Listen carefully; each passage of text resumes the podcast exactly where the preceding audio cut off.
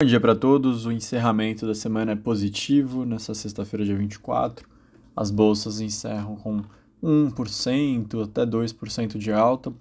O dólar ele estava se desvalorizando contra a maior parte das moedas, agora já virou um pouco sinal para uma leve alta entre algumas. Então oscilando bastante sem uma direção tão clara. Teve dois destaques externos bem rápidos. O sentimento piorou na Alemanha das empresas, de 93 para 92,3. A expectativa do mercado era uma piora um pouco mais alta para 92,5, ou seja, uma queda não tão grande. O subíndice de expectativas econômicas foi de 86,9 para 85,8. E as condições atuais foram de 99,6 para 99,3.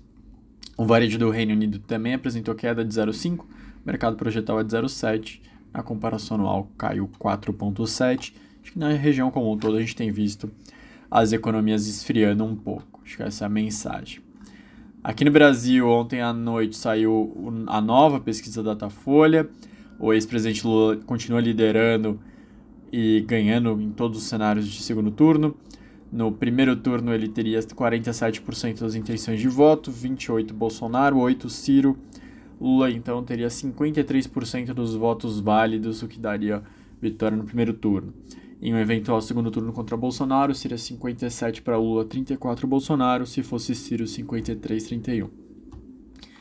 Outra parte da pesquisa foi tentar verificar a rejeição dos candidatos. O ex-presidente Bolsonaro continua com a maior rejeição, 55% dos brasileiros falam que não votariam nele de forma nenhuma e o conhecimento dele é bem alto, 96%. Sua capacidade de melhora de imagem, então, segue bem complicado. Olhando para os grupos que mais rejeitam Bolsonaro, estão os desempregados, 66%, pretos, 63%, nordestinos, 62%, estudantes, 62%, mulheres, 61%, católicos, 61%, jovens, 60% e mais pobres, 60%. Lula também registra um conhecimento alto, 98%, e fica em segundo lugar no critério de rejeição, 35% falam que não votariam nele de jeito nenhum. Os grupos que mais rejeitam Lula são os empresários, 61%, os mais ricos, 57%, entre quem ganha de 5 a 10 salários mínimos, e 52% quem tem renda acima de 10 salários mínimos. Pessoas com nível superior, 46%, evangélicos, 46%, espíritas, 46%, centro-oeste, 43% e homens, 41%. Ciro Gomes é conhecido por 86% e tem uma rejeição de 19%, André Janones e Simone Tebet têm uma rejeição de 14% e um e tem um grau de conhecimento de 23 e 25%, respectivamente. Outros destaques de ontem surgiram do Banco Central e do Conselho Monetário Nacional.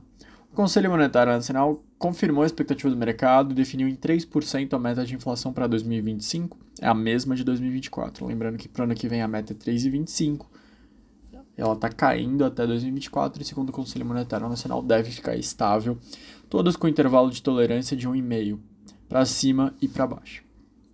O Banco Central ele já antecipou que no relatório trimestral de inflação, que vai sair na semana que vem, ele vai revisar as expectativas de PIB de 1 para 1,7 e também já detalhou por onde. A expansão da agropecuária vai subir de 2 para 2,2, a revisão da indústria foi de uma queda de 0,3 para uma alta de 1,2, Serviços subiu de 1.4 para 2.1. Alterou também de 1.1 para 1.7 a expectativa de crescimento do consumo das famílias e de 2.3 para 1.8 a alta do consumo do governo. Os investimentos passaram de uma queda de 1,5 para uma queda de 2,7. Falando em investimentos, uma notícia boa para fechar a semana: a chilena Arauco anunciou que vai investir 3 bilhões de dólares para construir uma fábrica de celulose em Mato Grosso do Sul com capacidade de produzir 2,5 milhões de toneladas, previsão para o início das atividades no primeiro trimestre de 2028. Segundo o comunicado, ela já está assinando esse acordo de potencial investimento com o governo, que as obras devem começar em 2025.